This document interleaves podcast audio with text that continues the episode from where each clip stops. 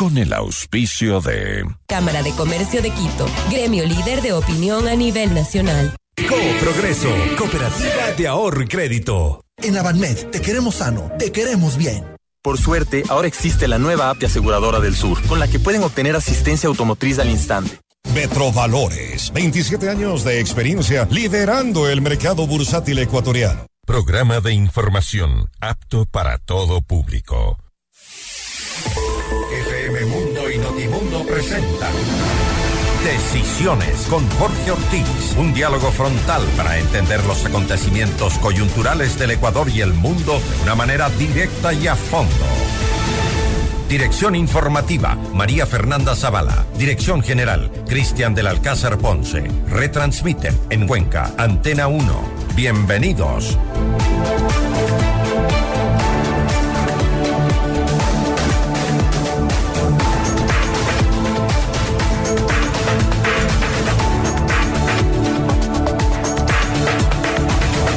Amigos, buenos días. Las guerras de conquista como la que Vladimir Putin lanzó el 24 de febrero parecían haber terminado con el siglo XX las del siglo XXI, se suponía que serían guerras extraterritoriales, más económicas y tecnológicas que militares, con los hackers teniendo más protagonismo que los generales. Pero cuando las tropas rusas entraron a sangre y fuego en Ucrania, volvió inesperadamente la lógica militar de los siglos anteriores, con lo que los campos de batalla, que en este caso son las ciudades de Ucrania, están llenándose de cadáveres de jóvenes que habían nacido en una época de paz y que tenían toda su vida por delante.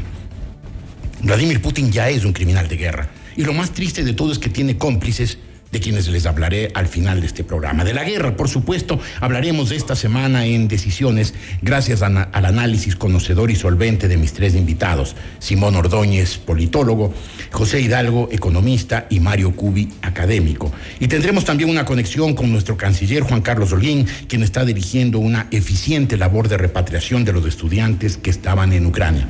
Señores, gracias y bienvenidos. Me conecto con el canciller, con Juan Carlos Holguín para que me cuente. Señor Canciller, buenos días, gracias por, por atender esta conexión.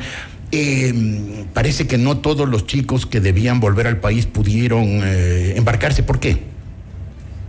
Buenos días, Jorge. Estamos en una situación de guerra y como tal hemos tenido que armar un operativo bastante complejo de evacuación de una cantidad inusual de estudiantes ecuatorianos en Ucrania Tres de cada diez ciudadanos latinoamericanos en Ucrania eran ecuatorianos y Ecuador no tenía una embajada en Polonia, por ejemplo, que fue cerrada en el año 2014 y hemos tenido que armar un operativo eh, complejo. Eh, el día de ayer tomamos la decisión de evacuar primero a quienes se encontraban en Eslovaquia hacia Hungría y hacer que el avión que debía salir desde Varsovia pase retirando a las personas que se encontraban en Budapest. De ahí fuimos hacia Varsovia, se hizo ahí un cambio operacional en las listas de viaje y dadas las condiciones del aeropuerto de Polonia, donde están la mayor cantidad del un millón de refugiados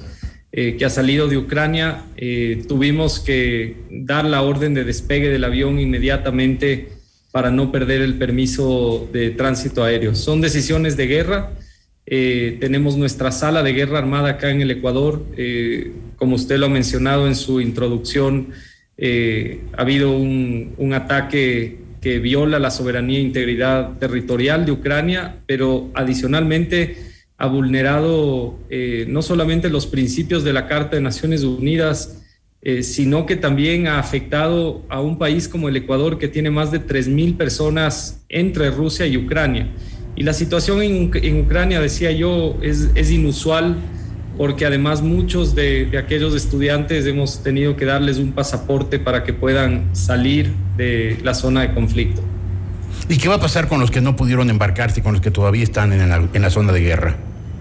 248 ecuatorianos llegan en, dos horas a Quito en el primer vuelo humanitario. A las 11 de la noche del día de hoy salen otros 250 ecuatorianos. Esperemos que más, inclusive si en las próximas horas eh, logramos algunas últimas eh, pasos de frontera que estamos haciendo entre Ucrania y Polonia. Y para todos hemos dado un mensaje de que puedan retornar. Habrá a disposición eh, la posibilidad de, regresar en vuelos humanitarios. Hemos hablado con países amigos para lo que serán los operativos de la próxima semana. Nosotros también estamos trayendo ciudadanos de otros países por pedido de, de otros países de la región y vamos haciendo así decisiones de evacuación que eh, no esperábamos que sean tan repentinas, puesto que, como usted ha mencionado, nadie se imaginó una decisión eh, de este tipo del, presidente Putin que afecta indudablemente eh, la vida y sobre todo una hostilidad que refleja el momento en el que estamos en el mundo. En todo caso, eh, todos los eh, ecuatorianos que quieran regresar podrán hacerlo con asistencia del gobierno. Nosotros habíamos hecho un llamado prudente antes de este conflicto para que regresen por sus propios medios, solo salieron 40, habían intermediarios que eh, después conocimos que eran personas que tenían negocios particulares de llevar estudiantes a Ucrania, que decían que allá no pasaba nada, que eran eh, estábamos generando pánico y hoy que hemos tenido que operar en esta situación de guerra, ha habido mucha manipulación también de muchos de esos actores que les mencionaban que si tomaban un vuelo humanitario no iban a poder regresar, que iban a abrir operaciones de universidades en Polonia o en Turquía. Y eso nos ha causado un problema de decenas de ecuatorianos que no quieren volver. También este caso que parecería anecdótico, pero no es tan simple de las mascotas, que en un principio teníamos un registro de siete mascotas y ahora hay 108. Y usted entenderá que más allá de las críticas, cuando no se comprende una situación de guerra con más de un millón de refugiados y un país que no tenía embajada ni en Ucrania ni en Polonia, tenga que armar en pocas horas un proceso de evacuación de esta magnitud, siempre será criticado, no será comprendido, pero nuestra misión está en tratar de traer con vida a cada uno de los ecuatorianos. Una de las grandes torpezas del correísmo haber eliminado las embajadas del Ecuador en, en, Ucrania y en Polonia, también en Austria. y teníamos en países africanos, teníamos en Bielorrusia, una cosa inaudita, una política exterior. Ministro, eh, aprovecho para hacerle una pregunta sobre el tema de la guerra, apartándome un poco de Ucrania.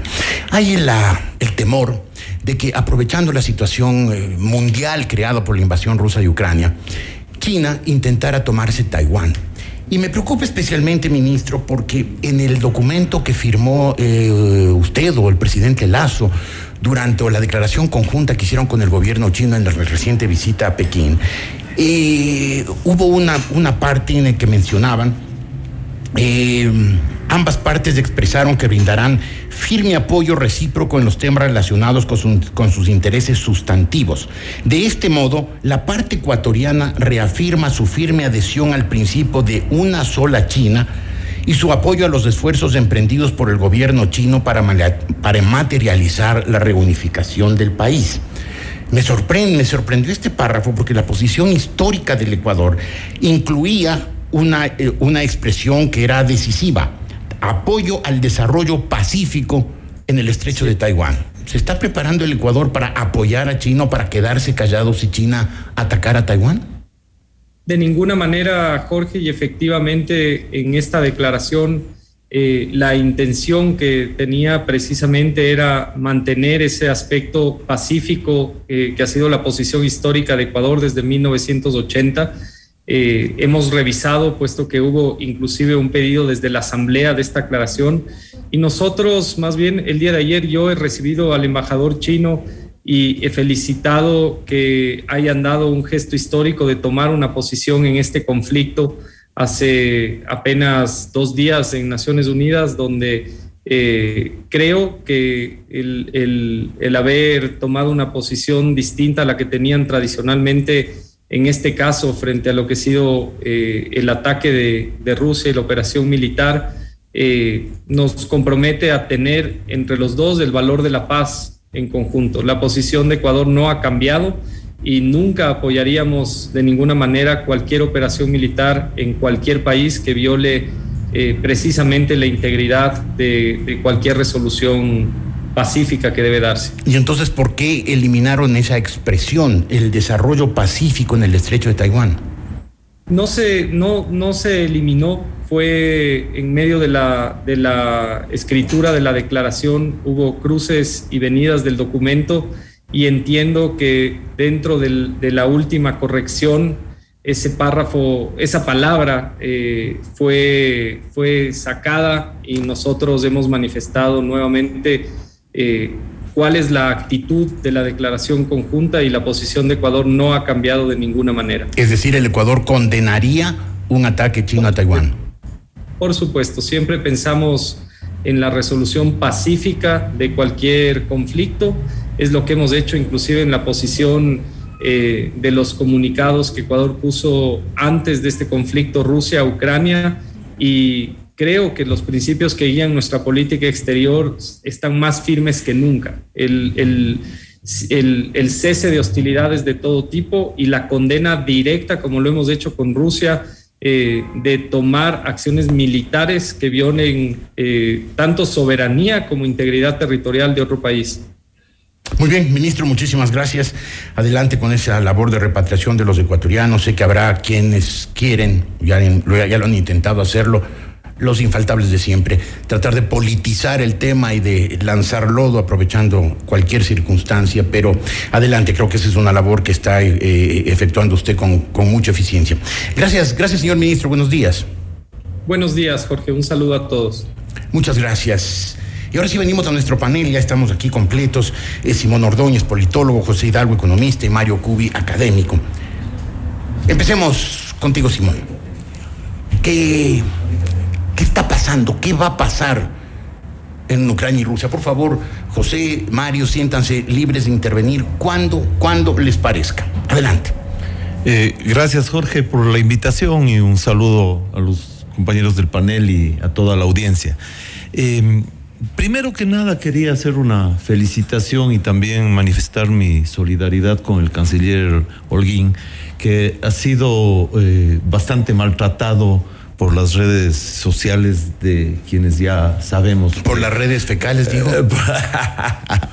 que son casi eso, ¿no? que son casi eso. Son eh, expertos en, en, en, en, calumniar. en, claro, en calumniar, en, generar noticias falsas. Lo que les falta es un poquito, un poquito de de argumentación, ¿verdad? Sí. Porque eh, por mucho que uno lee, busca en las redes sociales un argumento, no encuentra nada. Pero a veces, solo insultos. Pero a veces como lanzan por ahí encuentran una persona que efectivamente hace una declaración o o que, digamos, el Estado no pudo darle una respuesta adecuada. Entonces, con un caso que tengan de eso es suficiente para armar un, bochinche, ¿no? Entonces, quería solidarizarme con él y felicitarle porque obviamente se ve que es una labor bastante bien hecha, ¿no? Eh, en segundo término, eh, quería eh, referirme antes de, entrar al, al, tema de, ya de la guerra, ¿no? Decía eh, por ahí en, un libro de, Steven Pinker que se llama Los ángeles que llevamos dentro y que es una historia básicamente de cómo la violencia ha venido eh, disminuyendo a lo largo de toda la historia. ¿no? Eh, decía ahí que la guerra, digamos, es una cosa que ha, estado, que ha sido con natural a la humanidad pero que más bien la paz es un invento moderno, ¿no? Entonces, eh, frente a esto, creo que deberíamos, aunque en estos momentos de crisis siempre tendemos al, pesimismo y a decir esta humanidad se está hundiendo, esta humanidad no tiene salida, ¿no es cierto? Porque siempre hay eh, estos, estos brotes y, y, estas cosas, de, creo que debemos eh, pese a lo duro, ¿no es cierto?, mantener una actitud relativamente eh, positiva, porque eh, la historia nos muestra que más bien la violencia, las guerras han venido declinando y sobre todo, ¿no es cierto?, a partir de 1950, esto que se llama la Gran Paz. Hemos tenido prácticamente algo más de 70 años de paz luego de la, de la segunda de la Segunda Guerra Mundial. Y esta no es una opinión de Pinker, es un hecho con cifras, con datos, que Pinker lo menciona muy bien en ese libro y en el otro, en, Defensa de la Ilustración. En Defensa de la Ilustración. Y justamente han sido los valores ilustrados, ¿no es cierto? Los valores de, de la ilustración, la ciencia, la tolerancia, la razón, ese tipo de cosas, quienes han permitido esto, ¿no? Eso conjuntamente con el, temas vinculados al, libro, al libre comercio, a la democracia, etcétera, las que han permitido que el mundo en general sea bastante menos violento que, esto. Sin embargo, claro, hechos como estos nos ponen a todos relativamente pesimistas frente a la humanidad y creo que eh, dar pie a ese pesimismo, ¿no es cierto? Dar pie a ese pesimismo permite que justamente personas como Putin o personas como Donald Trump o, personas que, tienen este tipo de actitudes sean quienes, eh, estos líderes mesiánicos, si es que se quiera, ¿no es cierto?, se aprovechen de esta idea de que el mundo se derrumba y de que el mundo no evoluciona positivamente y que hagan acciones como la que está ocurriendo acá o que lleven también, digamos, a, las presidencias, etcétera, a líderes eh, eh, con estas características mesiánicas, etcétera, tipo de cosas. Mario Cubin Guayaquil, ¿qué, cómo, cómo, ve usted el, comienzo de este conflicto? ¿A dónde irá a parar? Buenos días. Y por favor, les insisto, siéntanse libres de intervenir cuando les parezca. Mario, adelante. Muchas gracias, Jorge. Buenos días, buenos días a todo el panel y a quienes nos escuchan y ven por los distintos medios.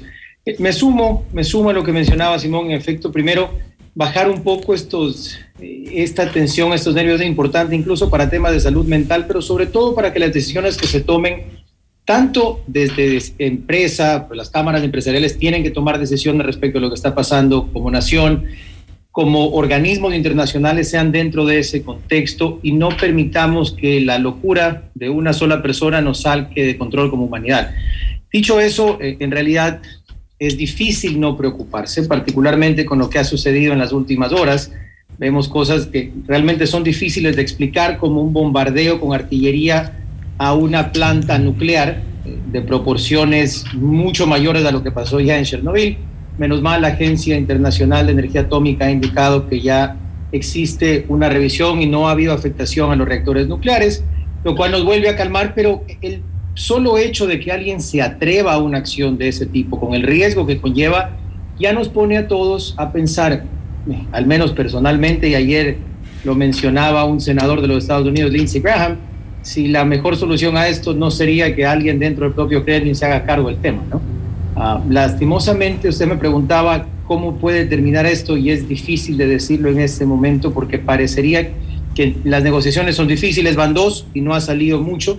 De la última lo único que se logró fue un cese al fuego temporal y un corredor humanitario que es muy positivo desde la perspectiva humana de las personas que van a poder salir en paz en ese momento, pero que empieza a preocupar porque ya se escucha que también va a ser aprovechado para apoyo logístico de las tropas rusas que están en esa famosa columna a las afueras de Kiev que va a ser aprovechado para el ingreso de nuevo armamento por parte de quienes apoyan a Ucrania, que puede ser utilizado para el ingreso de voluntarios y entre ellos mercenarios que recrudezcan la situación en Ucrania y que además, si analizamos un poco lo que ha hecho la Rusia de Putin en otros contextos de guerra donde ha estado involucrado su ejército, vemos que poco a poco va aprendiendo el contexto y va recrudeciendo los ataques. Así que en este momento es difícil de decir cómo va a terminar. Más bien me atrevo a llamar a que se tomen las medidas más rápidas posibles para disuadir a Putin y que ojalá una tercera ronda de negociaciones pueda terminar con un cese al fuego definitivo y no solo temporal. Creo que ni tres ni treinta rondas de negociaciones servirán para nada. Las negociaciones ya quedaron atrás, en mi opinión, en este proceso. José Hidalgo, buenos días. Buenos días, Jorge. Eh, bueno, obviamente yo no me meto en temas que no me competen, como el análisis internacional y la política. Pero eh, mucha gente yo creo que en el Ecuador puede sentir que esto de la guerra entre Ucrania y Rusia, la invasión rusa a Ucrania, es un tema que nos es ajeno, que no va a tener consecuencias para el país o que en el mejor de los casos tendría una consecuencia netamente positiva por el incremento del precio del petróleo. Y la verdad es que eso no es así. Vamos a ver un efecto fiscal que puede ser positivo porque el crudo está llegando a valores que no habíamos visto desde 2011, 2012 pero ese efecto fiscal positivo, porque va a generar mayores ingresos por exportación de crudo, tiene en contraposición un efecto claramente negativo en otras exportaciones. Acá justamente había traído las cifras de lo que representan Ucrania y principalmente Rusia para las exportaciones no petroleras del Ecuador, Rusia representa casi el 6%, Ucrania tiene una participación bastante menor del 1%, pero en tres productos específicos, que son el banano, el camarón y las flores, los dos países sí tienen participaciones relativamente relevantes para el total de las ventas del Ecuador al exterior en esos productos. Entonces, pensar que vamos a salir indemnes de una guerra que geográficamente nos es tan lejana, creo que es mirar con mucha estrechez porque claramente vamos a tener consecuencias negativas también en lo económico. ¿Y hay mercados alternativos? Es difícil encontrar, por ejemplo, en el caso del banano, Jorge estaba viendo las cifras, en 2021 Rusia representó el 20% de las exportaciones. Puede haber mercados que nos ayuden a compensar en parte eso, pero pensar que una quinta parte de las exportaciones totales del Ecuador de banano van a encontrar de manera inmediata un, un, mercado, un mercado alternativo es difícil. En el caso de las flores también es del 11% lo que se fue a Rusia y un 2% adicional a Ucrania. Entonces estamos hablando de valores o sea, hay afectación. Exacto. Gracias, José. Voy a hacer este momento un corte. Eh, al, al, volver, por favor, les pido que participen. Esto no es un programa de entrevistas, sino un programa de conversación, es una charla, así es que por favor intervengan. Pero a José le voy a pedir que nos analice si es que hay una manera económicamente de detener a Putin o solamente será, será detenido por las armas o cuando él haya cumplido sus metas. Hacemos ese corte.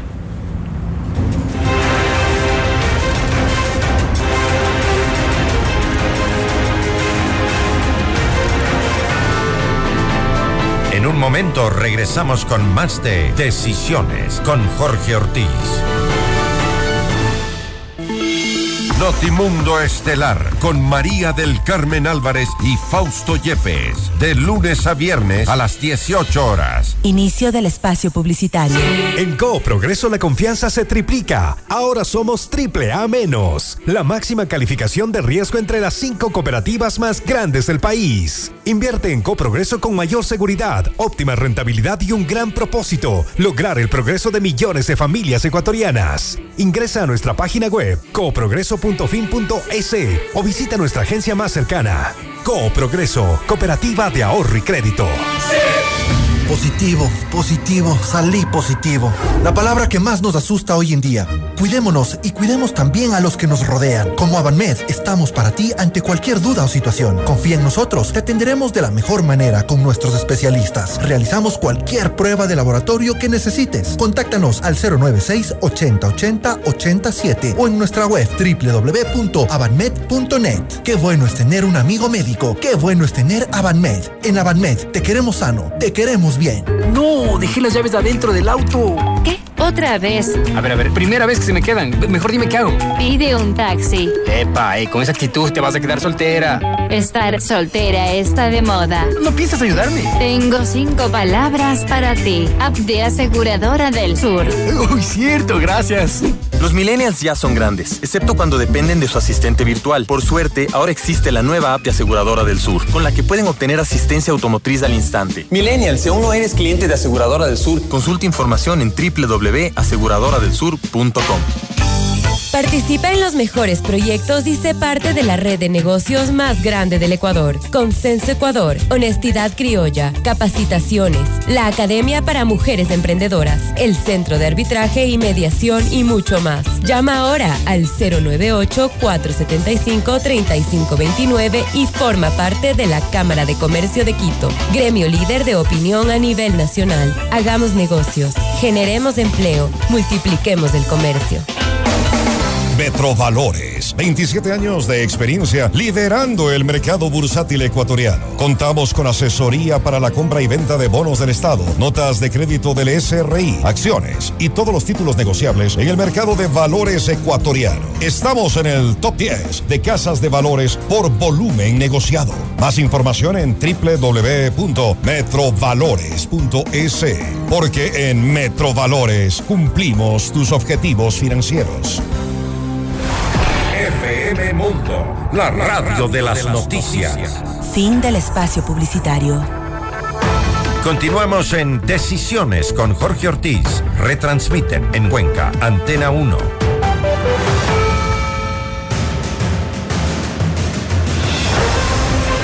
Rusia, especialmente en los años soviéticos, tiene una larga historia de intervenciones militares. En 1939 atacó Polonia y empezó la Primera Guerra Mundial. En alianza con los nazis. En 1940 invadió Estonia, Letonia y Lituania. Eh, entre 1942 y 1945 toda la Europa del Este. En 1956 Hungría. En 1968 Checoslovaquia. Es decir, hay una larga historia de intervenciones militares rusas que solo se detuvieron, todas ellas, hasta que esos países quedaron completamente conquistados. ¿Pasará esta vez lo mismo con Ucrania? Les pregunto a mis tres invitados, quien quiera responder que lo haga, por favor, adelante. Jorge, eh, solamente para continuar con el tema anterior eh, y enseguida respondo. Lo primero, agregando a lo que mencionaba José, es importante también pensar en un sector que no se ha mencionado mucho y es la agricultura. Pensemos temas como la uria y los fertilizantes también se van a ver afectados en sus precios con lo que está sucediendo en Rusia. Eso va a venir a tener un efecto directo, por ejemplo, en la producción de arroz tan importante para el Ecuador. Además, Rusia es uno de los países principales exportadores de trigo necesario para el pan. También Ucrania, entre Ucrania y Rusia el 25% de las exportaciones mundiales de cereales. Ucrania es una, una, una proveedor de cereales desde la época del, del Imperio Griego, hace 2500 años. No, Exactamente, así que... ahí tendremos una afectación a nivel Ecuador. Ahora, a nivel de la economía rusa que Perdón, pero José quería agregar algo. Sí, sí, simplemente muy importante lo que acaba de mencionar Mario, porque Muchas veces a raíz de la política que fue reduciendo los subsidios a los combustibles se decía que como consecuencia de eso los precios están aumentando. Y la verdad es que si uno se fija en lo que ha pasado con los precios del consumidor en el Ecuador, entre los que más han subido en, hasta enero de 2021 están justamente la harina de trigo, el pan, las pastas, es decir, productos derivados del trigo, porque ese, ese bien ya había venido subiendo a niveles récord desde antes de esta crisis en, dos de los principales exportadores a nivel mundial. Entonces, es posible que también los precios al consumidor en el Ecuador, es decir, el bolsillo de los ecuatorianos, más allá de que sean florícolas o bananeros, eh, también se puede ver afectado. Claro, adelante. Yo quiero hacer una, una referencia a lo que decías, Jorge. Eh, efectivamente, ¿no? La historia de, Rusia, incluso eh, antes de la revolución bolchevique, eh, digamos, ahí hay un impulso de expansión permanente, ¿no? De, crear el, imperio, el imperio ruso, ¿no? Obviamente esto se ve eh, absolutamente, digamos, potenciado con la revolución bolchevique en 1917, luego la formación de la URSS y después de la Segunda Guerra Mundial, ¿no es cierto?, ya con la toma de los otros, de los otros países, ¿no? Eh, aparentemente esto se acaba con la implosión de la Unión Soviética en el año 91 eh, del, siglo pasado. Eh, justamente ahí se, se, libera Ucrania, que además es interesante. Una de las primer, la primera liberación de Ucrania se da en el año 17 del siglo pasado, justamente durante el gobierno de, Kerensky y la revolución de, febrero. Eh, Ucrania se, se declara, eh, creo que se llama República Popular Independiente de, Ucrania, ¿no? Pero bueno, en el 19 ya es tomado por los, por los bolcheviques. Y hay un elemento ahí que es importantísimo para entender también qué pasa con, eh, con, la reacción de Ucrania frente a, la, a, Rusia, ¿no? que es eh, la primera hambruna generada con el propio Lenin en el año 22, ¿no? pero sobre todo el Holodomor, ¿no es cierto?, que es la gran hambruna eh, eh, roja. Eh, hay un libro de. De Anne Applebaum. Ah, de Anne Applebaum. roja, ¿no es cierto? Que se llama La hambruna roja, en donde está clarísimo cómo hay una intención deliberada, ¿no es cierto?, de matar, y matan a cerca de 4 o 5 millones de, personas de hambre. Anne Applebaum dice 5 millones. Cinco, quizás quien más ha estudiado el Quien más ha estudiado, claro. Entonces matan a 5 millones de personas de hambre a través de extraerles, de confiscarles eh, no solo las cosechas, sino también las semillas, ¿no? Entonces, eh, esa es una huella que, queda en, los ucranianos, que los somete por mucho tiempo, porque el hambre somete, ¿no es cierto? Pero que eh, en el 91, digamos, hace que se liberen. No hay ningún país de la órbita soviética, incluso de los que fueron parte de las repúblicas socialistas que haya querido volver a estar sobre la égida de, Ahora, Lenin. El, el, argumento de Putin, o uno de los argumentos de Putin para este ataque es que Rusia y Ucrania son un solo pueblo. Históricamente, Simón, ¿eso es cierto? No, no. O sea, han tenido, eh, Ucrania ha sido eh, permanentemente, bueno, fue parte de Polonia, fue parte del Imperio Austrohúngaro, también fue parte de Rusia, etcétera, ¿no? Pero siempre han buscado también eh, tener su libertad y su reconocimiento como una nación O sea, autónoma. ese argumento no sirve. ese argumento no creo que sirva, pero Putin es, eh, hay, hay otro, un libro que se llama eh, El futuro es historia, ¿no? Eh, que es sobramente sobre Putin y que muestra, ¿no es cierto?, cómo eh, Putin ha supuesto el regreso al, totali- al totalitarismo en la, en, en- en la actual Rusia, ¿no? Pero además es un totalitarismo digamos que tiene un ingrediente adicional. Ya no es, ya no solo son las ideas que vienen de Stalin, ¿no? Sino algunas son también las que vienen de Hitler, ¿no? Eh, por ejemplo, ahí hay un, un pensador que se llama Alexander Dugin, ¿no es cierto? Que es el, que es el, el ideólogo de, de Putin y, y de cuyo discurso Putin recoge muchas de las ideas, incluso que hace en, en declaraciones, hablar de esto, por ejemplo, del, del, del mundo ruso, ¿no? Que excede todo tipo de frontera, que eh, al igual que la idea del espacio vital de Hitler, por ejemplo, ¿no Claro. O sea, eh, permite la expansión eh, permanente, ¿no? Eh, Dugi- Y, no, Du- si me- si me Dugin permiten, que- esta- y en esa misma línea se, se van acabando un poco los argumentos de Putin eh, respecto de esa protección del espacio ruso, porque también lo menciona como excusa el que la OTAN no se acerque a sus fronteras y que por eso tiene que hacer esto en Ucrania, cuando vemos que Estonia, que Latvia, que Noruega, incluso por el, hacia el norte, ya tienen fronteras con Rusia, y que si se toma Ucrania, pues tendrá fronteras con cuatro países que son ya miembros de la OTAN. Así que, Es que parecería viene empiezan a terminar las siguiente. excusas de Putin, más allá de sus deseos expansionistas que constantemente trata de ocultar, para esta acción. Pero se quedará Putin ahí porque, por ejemplo, Moldavia ya está prácticamente bajo la, la- égida de Putin, pero puede eh, aspirar a ir un poco más allá. Por ejemplo, Rumania. Duda. A, a mí me, a mí me quedan pocas dudas de que luego de Ucrania, siendo que Bielorrusia ya no es más que un títere a través de Lukashenko, antes incluso que Rumania podría estar pensando en Estonia, Latvia y Lituania, que fueron los bálticos primero siempre combatidos por él. Ya ha hecho anuncios a Finlandia y a Suecia respecto de sus posibilidades de ingresar a la OTAN, atacando la soberanía de cada nación, ¿no? Porque hay algunos que, que, si bien es cierto, pudo haberse manejado mejor desde una perspectiva diplomática, cuando analizamos la justificación de Putin de la OTAN tratando de ingresar a su territorio, bueno, entonces Ucrania, ¿qué es? Una, una especie de dependencia de Rusia que no puede tomar sus decisiones soberanas. ¿Qué pasó cuando Latvia y Estonia ingresaron a la OTAN, por ejemplo? ¿Qué, ¿Por qué no estamos invadiendo Estonia y Latvia para la protección de la soberanía de Rusia bajo ese argumento? Claro, ya- ah, perdón, solo ya que mencionaron a Anna, a- a- Anna Applebaum, había un artículo reciente en The Atlantic muy interesante que decía que trataba de encontrar un poco la lógica de toda esta invasión en un trauma que había tenido Putin cuando era agente de la KGB en Alemania Oriental, cae el muro de Berlín y ellos se quedaron sin saber qué iba a pasar de sus vidas. Y se genera, según Applebaum, un resentimiento, un odio a las democracias liberales. Entonces también eso explicaría por qué, por ejemplo, Putin interviene en las elecciones de Estados Unidos en el 2016, porque Rusia tuvo un papel clarísimo a través de las redes sociales, sobre todo, sobre todo Facebook. Entonces que no es tan necesariamente un tema contra Ucrania como país, sino contra el intento de Ucrania de europeizarse, occidentalizarse, lo que lleva a Putin a, eh, a que en Putin renazca otra vez este trauma contra los, las democracias en las cuales, por ejemplo, la gente puede protestar. Estamos viendo lo que pasa en Rusia. Ayer, ayer o antes de ayer, la policía detuvo a una señora de 90 años, superviviente de la Segunda Guerra Mundial, que estaba protestando contra la guerra. O sea, se ve que es un estado eh, en el cual cualquier tipo de libertad genera molestias y eso podría ser también otra de las razones que explica esta invasión. Creo que hay, eso, eso es muy interesante, ¿no? Porque eh, justo esta idea del mundo ruso, ¿no? Primero, por un lado, genera la, la expansión, pero es la expansión básicamente también de una forma cultural, ¿no? Entonces, por, este pensador Alexander Dugin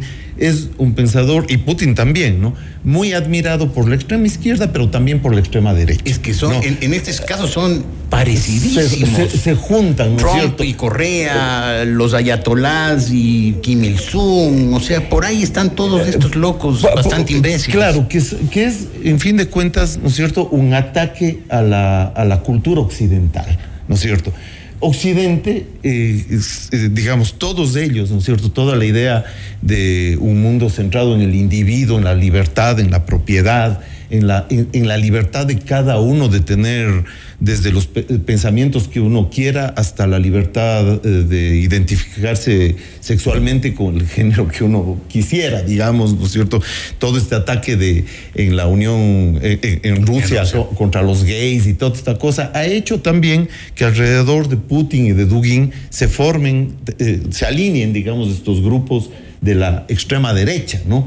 Y por otro lado, también, ¿no es cierto?, nuestros viejos bolcheviques y toda la cosa. Yo he visto aquí en redes, por ejemplo, que es interesante todavía en mi, en mi Facebook, eh, tengo varios amigos eh, que tengo ahí incluso a veces para reírme un poco, ¿no? Viendo lo que piensan, ¿no? Defendiendo de, así, pero con, con fervor a, a- a Pu- a Putin, ¿no? Entonces... Bolches defendiendo a Putin. ¿Ah? Bolches defendiendo a Putin. Defendiendo a Putin. Es que Putin es un poco las dos cosas. O sea, es, sobre todo creo que es la representación, es el odio a Occidente. Al occidente. Es, es el odio a Occidente, es el odio a. Y sobre todo, más que a Europa, quizás, ¿no es cierto? Directamente a los, a los Estados Unidos, así como fue. Eh, digamos, eh, Hitler, así como fue Stalin y todos Pero ellos. todos O sea, enemigos de la democracia. Enemigos de la democracia, del de- mercado y de la Hay un libertad. tema ¿no? preocupante. Varios médicos empiezan a emitir opiniones de las últimas fotos que se han publicado del presidente Putin, donde se ve la cara tremendamente hinchada. Coinciden varios médicos en que parecería, podría ser efecto de un exceso en uso de corticoides y hablar de condiciones graves de salud. Ah, También hay reportes de gente cercana a Putin de que al parecer ah, en los últimos años por el COVID se encerró y ha empezado a tener episodios de paranoia. Alguien- alguien- ante cosas que ya le pasaron a Hitler en su última etapa y que pueden estar afectando la toma de decisiones. Solo una broma, decía, ¿no? Ya le envenenaron a él, el que, el, Polonio. el- el- el que usaba tanto este mecanismo para eliminar a los opositores, ¿no? Eh, eh, José, estamos pensando que militarmente Putin podría querer seguir adelante, ¿no? Que después de Ucrania podría intentar tomarse por lo menos el lado oriental de Polonia o eventualmente meterse en las repúblicas bálticas, en Estonia, en Letonia, en Lituania. Económicamente, ¿estas sanciones bastarán para detener a Putin?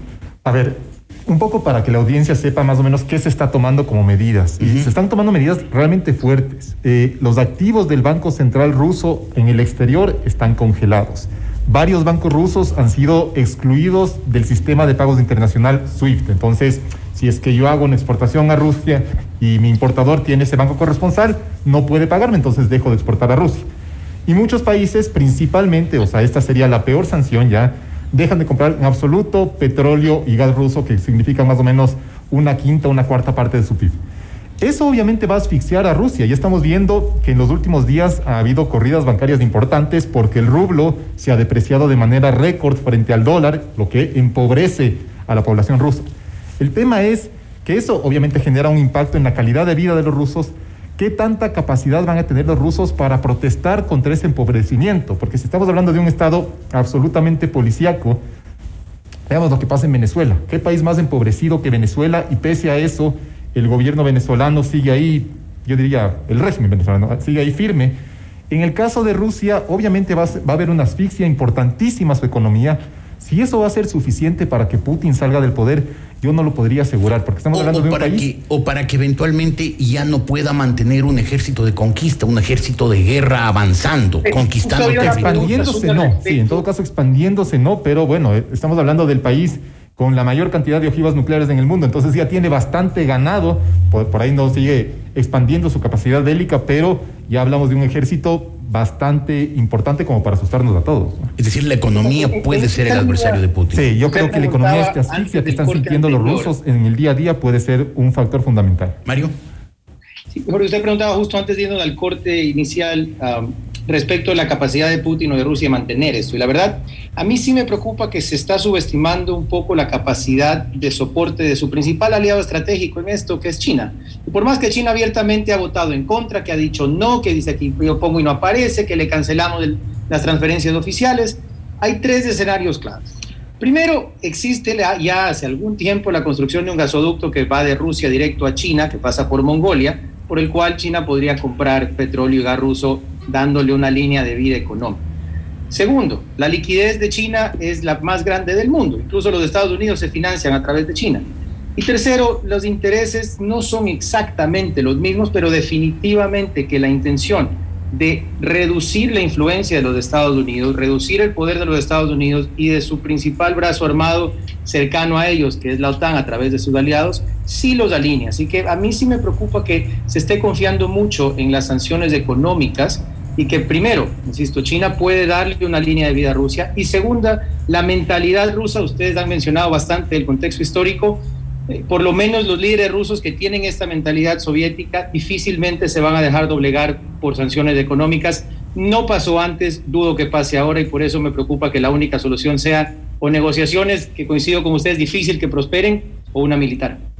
Hacemos un corte, volveremos enseguida para hablar de la guerra entre, eh, o la agresión de Rusia a Ucrania y sus consecuencias en el mundo entero.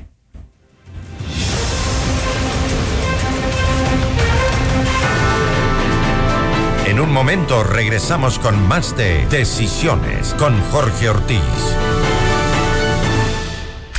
Hola Mundo, con Rodrigo Proaño y Valeria Mena, de lunes a viernes a las 7 de la mañana. Inicio del espacio publicitario. En Co Progreso la confianza se triplica. Ahora somos triple A menos. La máxima calificación de riesgo entre las cinco cooperativas más grandes del país. Invierte en Co Progreso con mayor seguridad, óptima rentabilidad y un gran propósito: lograr el progreso de millones de familias ecuatorianas. Ingresa a nuestra página web coprogreso.fin.es o visita nuestra agencia más cercana. Co Progreso, Cooperativa de Ahorro y Crédito. Positivo, positivo, salí positivo. La palabra que más nos asusta hoy en día. Cuidémonos y cuidemos también a los que nos rodean. Como Avanmed, estamos para ti ante cualquier duda o situación. Confía en nosotros, te atenderemos de la mejor manera con nuestros especialistas. Realizamos cualquier prueba de laboratorio que necesites. Contáctanos al 096 80 80 87 o en nuestra web www.avanmed.net. Qué bueno es tener un amigo médico. Qué bueno es tener Avanmed. En Avanmed te queremos sano, te queremos bien. Participa en los mejores proyectos y sé parte de la red de negocios más grande del Ecuador. Consenso Ecuador, Honestidad Criolla, Capacitaciones, la Academia para Mujeres Emprendedoras, el Centro de Arbitraje y Mediación y mucho más. Llama ahora al 098-475-3529 y forma parte de la Cámara de Comercio de Quito, gremio líder de opinión a nivel nacional. Hagamos negocios, generemos empleo, multipliquemos el comercio. Dejé las llaves adentro del auto. ¿Qué? ¿Otra vez? A ver, a ver, primera vez que se me quedan. Mejor dime qué hago. Pide un taxi. Epa, eh, con esa actitud te vas a quedar soltera. Estar soltera está de moda. ¿No piensas ayudarme? Tengo cinco palabras para ti. App de Aseguradora del Sur. Uy, cierto, gracias. Los millennials ya son grandes, excepto cuando dependen de su asistente virtual. Por suerte, ahora existe la nueva app de Aseguradora del Sur, con la que pueden obtener asistencia automotriz al instante. Millennial, si aún no eres cliente de Aseguradora del Sur, consulta información en www.aseguradoradelsur.com. Metrovalores, 27 años de experiencia liderando el mercado bursátil ecuatoriano. Contamos con asesoría para la compra y venta de bonos del Estado, notas de crédito del SRI, acciones y todos los títulos negociables en el mercado de valores ecuatoriano. Estamos en el top 10 de casas de valores por volumen negociado. Más información en www.metrovalores.es, porque en Metrovalores cumplimos tus objetivos financieros. FM Mundo, la radio de las noticias. Fin del espacio publicitario. Continuamos en Decisiones con Jorge Ortiz. Mírenos en vivo por FM Mundo Live en todas nuestras plataformas digitales y redes sociales.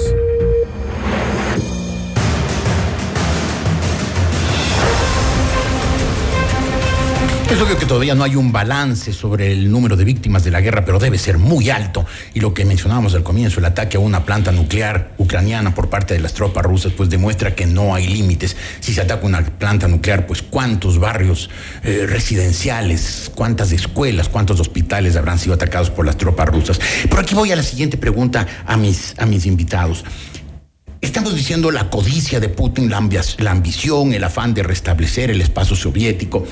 ¿No será que también hay algo de idealismo. Veamos, en 1453, cuando cayó Constantinopla, la cristiandad se había quedado sin capital. Roma ya no era una ciudad brillante.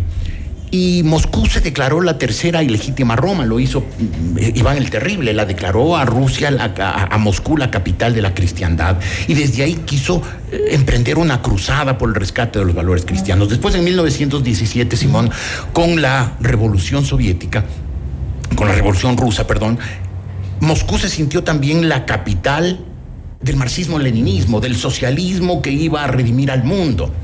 ¿No será que hoy también en esta lucha contra las democracias liberales, Putin está lanzándose a una cruzada por ideales y no solamente por codicia? Yo creo que sí, yo creo que sí. Es decir, eh, eh, siempre he opinado, ¿no es cierto? Las ideologías funcionan y funcionan de manera muy fuerte, ¿no es cierto?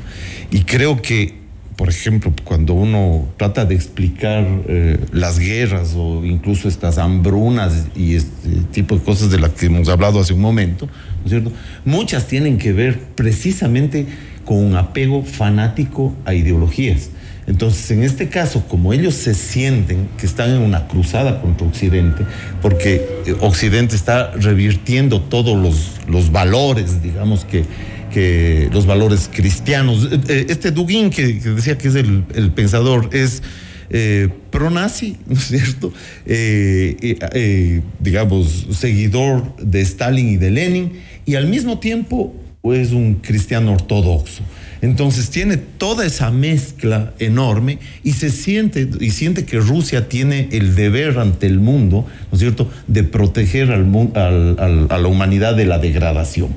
Entonces, a veces los fanáticos, ¿no es cierto?, pueden resultar bastante más peligrosos que las personas que, sola, que podrían únicamente tener intereses, digamos, materiales. Porque los intereses materiales, y eso lo ha probado la gente, pueden ser solventados a través de un comercio adecuado, ¿no es cierto? El, comercio, todo el mundo puede ganar comerciando con otras naciones, con otras cosas, pero cuando uno se siente que tiene que rescatar al mundo, ¿no es cierto? Ahí vienen justamente estos, estos movimientos, ya sea a nivel de naciones o ya sea de grupos. y esos fanatismos, perdón, porque me estaba acordando, es un ejemplo totalmente local, tal vez no venga tanto al caso, pero ustedes recordarán que aquí en el Ecuador tuvimos en su momento, en el gobierno de Correa, gente que nos quitó los casinos, que nos quitó la posibilidad de comprar un trago los domingos, que imponía una moral supuestamente superior, ¿no es cierto?, para la ciudadanía del Ecuador, y son los que ahora están prófugos.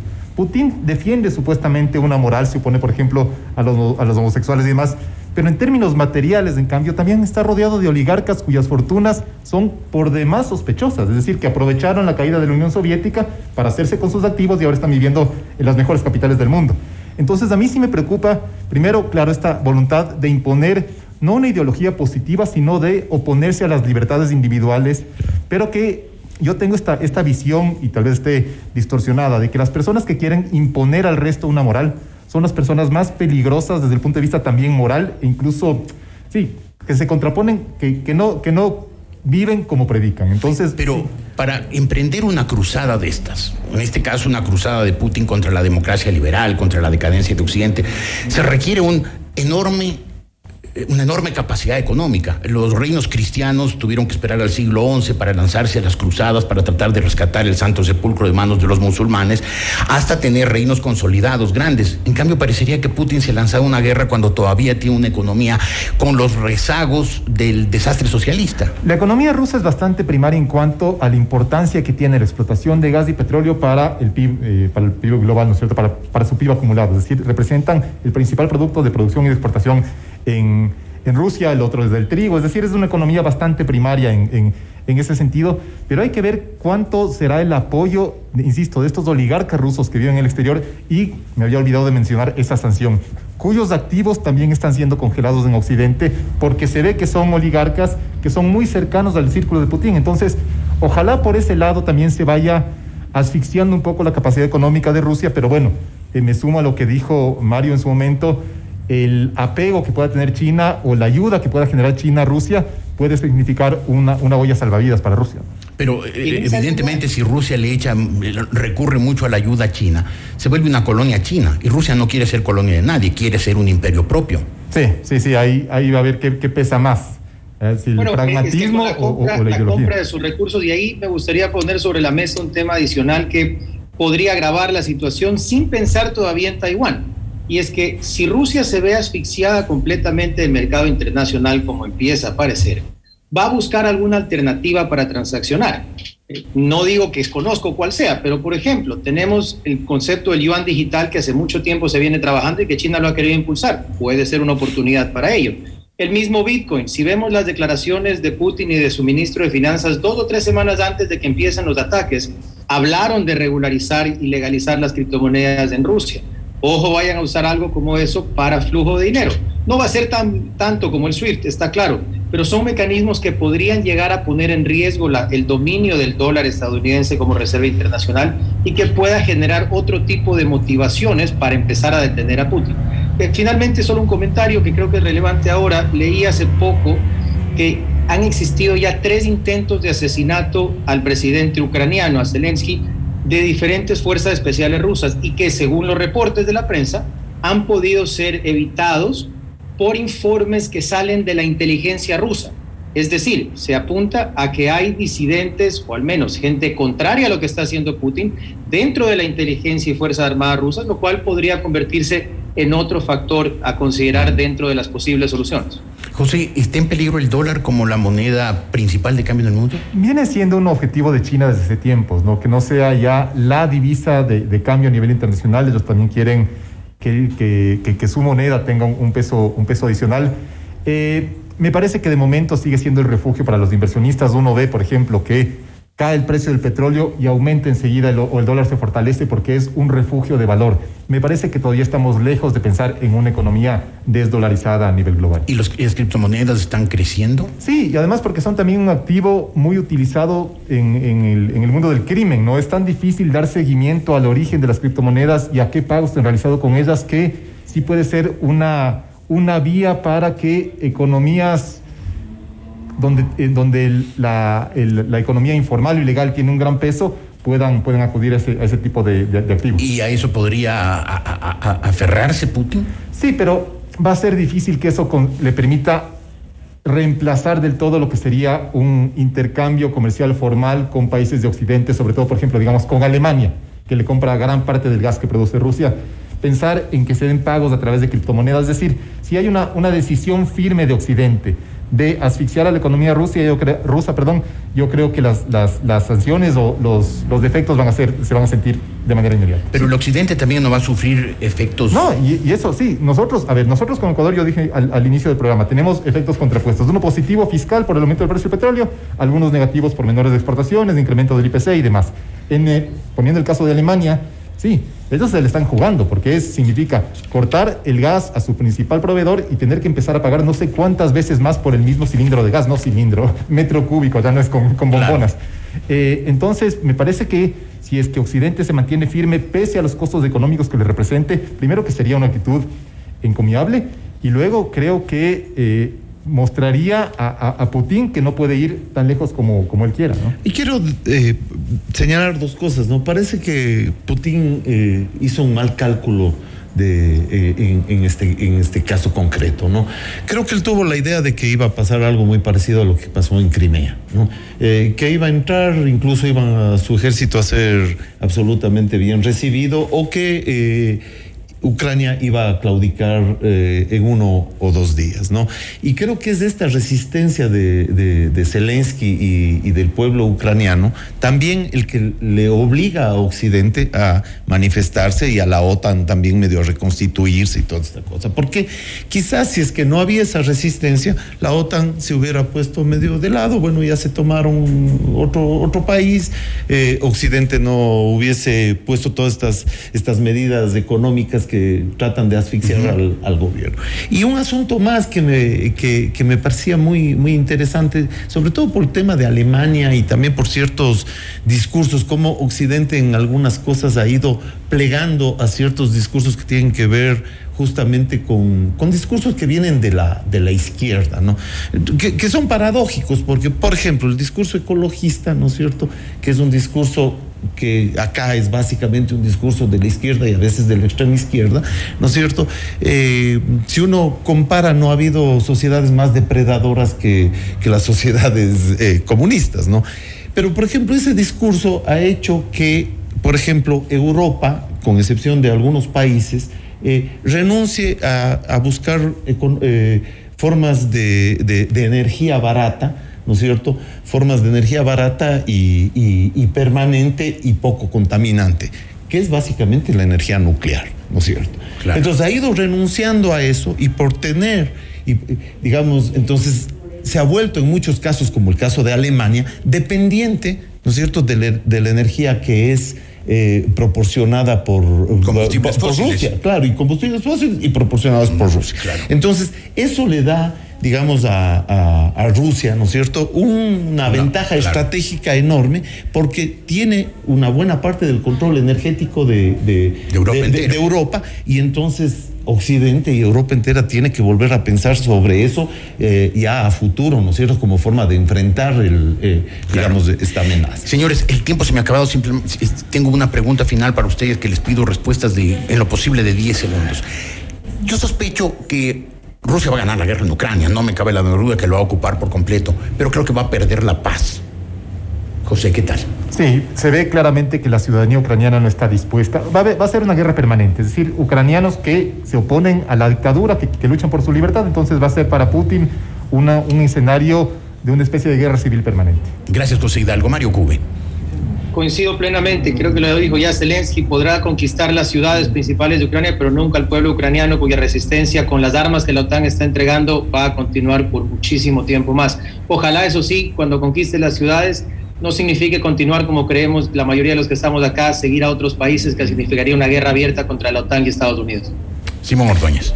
Coincido también con la misma visión, creo que eh, el pueblo ucraniano va a, a, defenderse y aún guardo la esperanza, ¿no es cierto?, de que también el pueblo ruso, ¿no es cierto?, eh, eh, como, como, como fue, digamos, con Yeltsin en, en, ese tiempo, ¿no es cierto?, se, se levante y quizás tengo la esperanza de que quizás lo pongan fuera, ¿no? A Putin. A Putin. A corto plazo. Sí, al menos... Ojalá en un año o alguna cosa así. Perfecto, el senador Graham tenía una idea parecida, un poco más agresiva, pero de repente eso nos ayuda. Me imagino cuál es la idea más agresiva. Pero creo que si alguien está protegido contra todo magnicidio. El canciller de Luxemburgo había mencionado algo por ahí. ¿Quién, perdón? El canciller de Luxemburgo. ¿Ah, sí? Había mencionado algo de, correcto, de misma línea. físicamente a, a, claro. a, Putin. Así que, bueno, por ahí surgen también esos. Y ideas. alrededor de él parece que hay bastantes expertos en venenos y en pócimas, así es que a lo mejor, bueno. Hacemos un corte, volveremos. Muchas gracias por su presencia aquí, Simón Ordóñez, gracias. José Hidalgo y Mario Cubi. Después de este corte, mi punto de vista.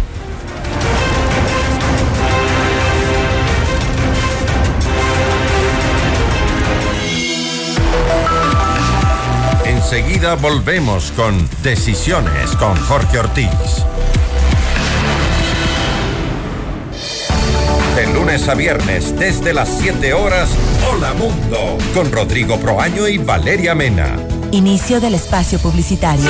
En Coop Progreso la confianza se triplica. Ahora somos triple A menos. La máxima calificación de riesgo entre las cinco cooperativas más grandes del país. Invierte en Coprogreso con mayor seguridad, óptima rentabilidad y un gran propósito: lograr el progreso de millones de familias ecuatorianas. Ingresa a nuestra página web coprogreso.fin.es o visita nuestra agencia más cercana. Coprogreso, Cooperativa de Ahorro y Crédito.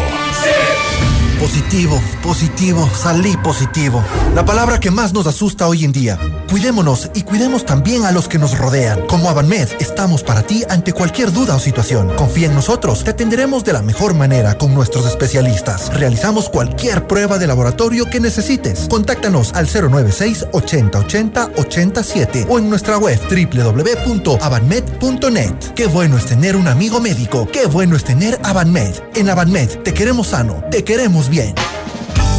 Participa en los mejores proyectos y sé parte de la red de negocios más grande del Ecuador. Consenso Ecuador, Honestidad Criolla, Capacitaciones, la Academia para Mujeres Emprendedoras, el Centro de Arbitraje y Mediación y mucho más. Llama ahora al 098-475-3529 y forma parte de la Cámara de Comercio de Quito, gremio líder de opinión a nivel nacional. Hagamos negocios, generemos empleo, multipliquemos el comercio.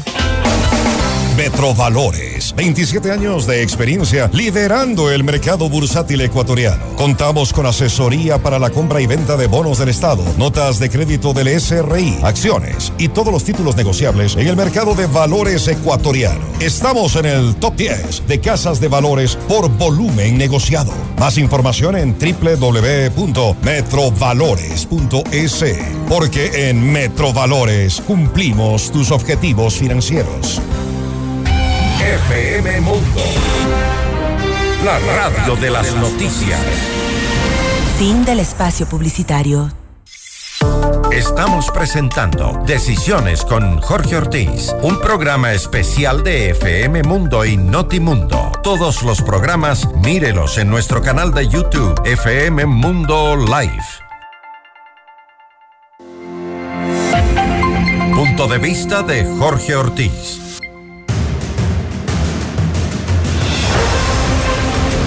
El mundo llora hoy por Ucrania y se conduele de su sufrimiento atroz después de haberlo dejado solo durante ocho años. Sí, ocho años, desde 1900, de- perdón, desde 2014, cuando la Rusia de Vladimir Putin invadió la península de Crimea y la ciudad de Sebastopol y con un referéndum ilegítimos se la, se la anexionó, se las anexionó en medio de la indiferencia del mundo.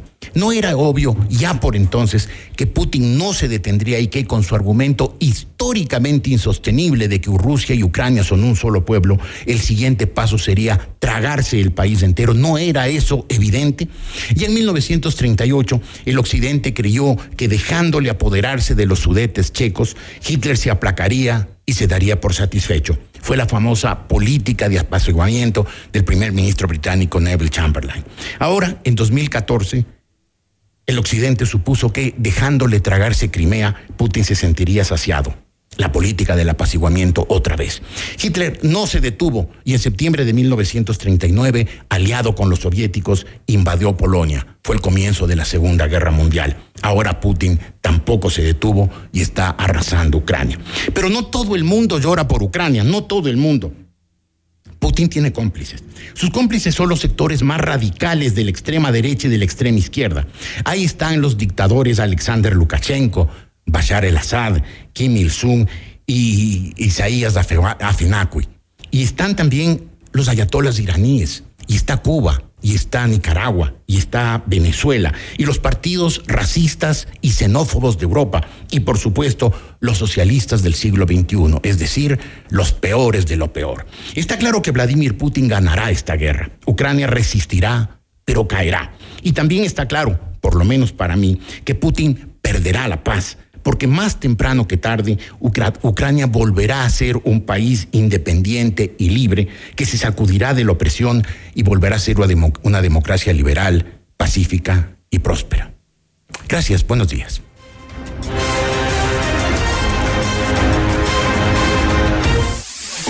FM Mundo y Notimundo presentaron Decisiones con Jorge Ortiz. Un diálogo frontal para entender los acontecimientos coyunturales del Ecuador y el mundo de una manera directa y a fondo.